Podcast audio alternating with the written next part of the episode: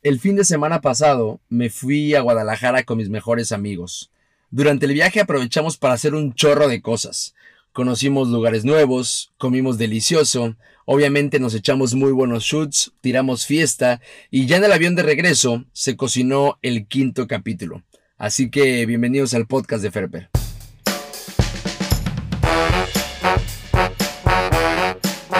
Obviamente, obviamente, hubo gente que se paró en cuanto aterrizó el avión.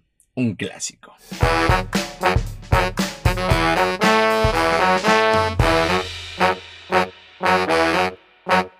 Tristes, muy tristes, porque el viaje había terminado, destruidos y derrotados por la vida, pero contentos y felices por el primer año de gobierno de Andrés Manuel López Obrador, entiendas el sarcasmo, llegamos al Aeropuerto Internacional de Guadalajara.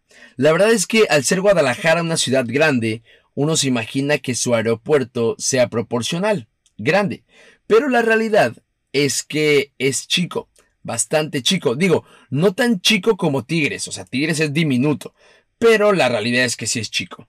El chiste es que llegamos al aeropuerto, obviamente habíamos hecho previamente ya nuestro check-in, así que aprovechamos eh, para comprar un par de cosillas en los kiosquitos que están afuera de los mostradores de las aerolíneas, pasamos por el filtro de seguridad, llegamos a nuestra puerta para abordar y entramos al avión perteneciente al vuelo 600 operado por Volaris, la aerolínea más puntual de México, según ellos y nadie más. Ya en el avión, mientras estábamos buscando nuestros asientos, se escucha un audio de la aerolínea que decía algo más o menos así.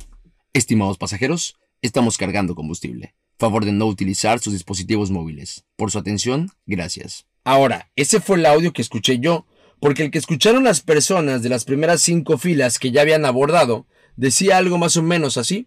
Estimados pasajeros, Estamos cargando combustible. Favor de avisar por WhatsApp que pasen por ustedes cuando lleguen a Cancún, de revisar cuántos likes lleva su foto de Instagram y de jugar Clash of Clans. Por su atención, gracias.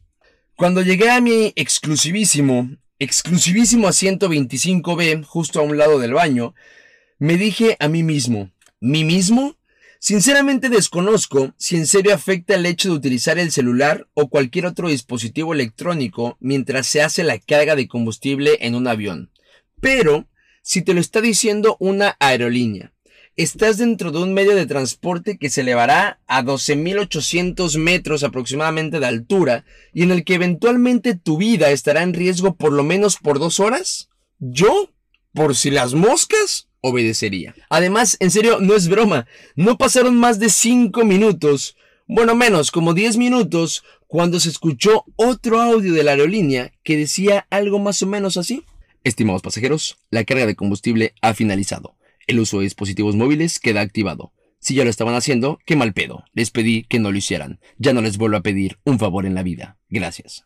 Así que ya en mi asiento, mientras moría de la risa con Miguel por un video que estábamos viendo, llegué a la siguiente conclusión.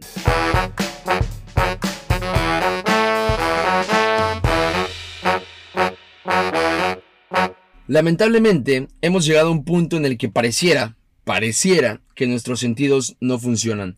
Nos hemos mal acostumbrado y le hemos dado el control total de nuestra vida a nuestros dispositivos móviles que nos desconectamos por completo del exterior. Se los juro, el audio de la aerolínea pedía de favor no utilizar los dispositivos electrónicos mientras más de 10 personas lo estaban haciendo. Y eso no es lo más sorprendente. En serio pareciera que la gente ni siquiera estaba escuchando algo. ¡Wow! Alucinante, como diría Sebastián Rulli.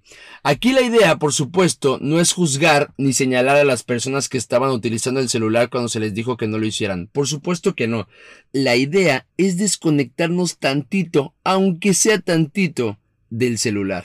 Ahora, tampoco se trata de dejar de utilizar el celular por completo porque sabemos perfectamente que ningún extremo es bueno. La idea es buscar un equilibrio, un equilibrio que nos permita vivir atento de las cosas, de los momentos, de las situaciones, de las instrucciones, de las anécdotas que nos regala la vida. Un equilibrio que nos permita escuchar con atención lo que pasa a nuestro alrededor mientras contestamos también un mensaje. Un equilibrio que nos permita escuchar a los demás, al que está al lado de mí, al que está enfrente de mí, mientras estoy viendo mi foto de Instagram un equilibrio que me permita escuchar el audio con instrucciones que me está dando la aerolínea en la que voy a tomar un vuelo Guadalajara-Cancún, vuelo 600 operado por Volaris, la aerolínea más puntual de México. Bueno, ya, ya, ya. Que me permite escuchar un audio que me está presentando la aerolínea, pero que al mismo tiempo me permita estarle avisando a mi familiar que pase por mí cuando llegue al destino busquemos un equilibrio que nos permita obedecer, que nos permita escuchar, que nos permita seguir instrucciones, en fin, un equilibrio que nos permita vivir la vida mientras tenemos el celular en la mano.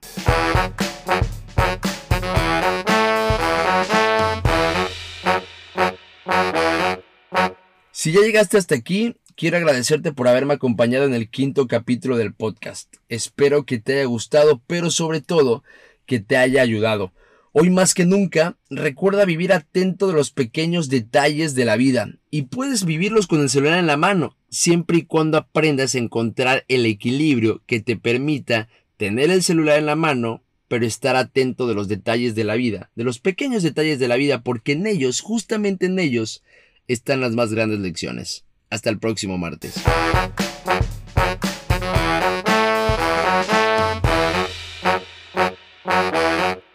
Estimados pasajeros, el quinto capítulo del podcast de Ferper está patrocinado por el audio de la aerolínea que nadie peló mientras cargábamos combustible. Por su nula atención, muchas gracias.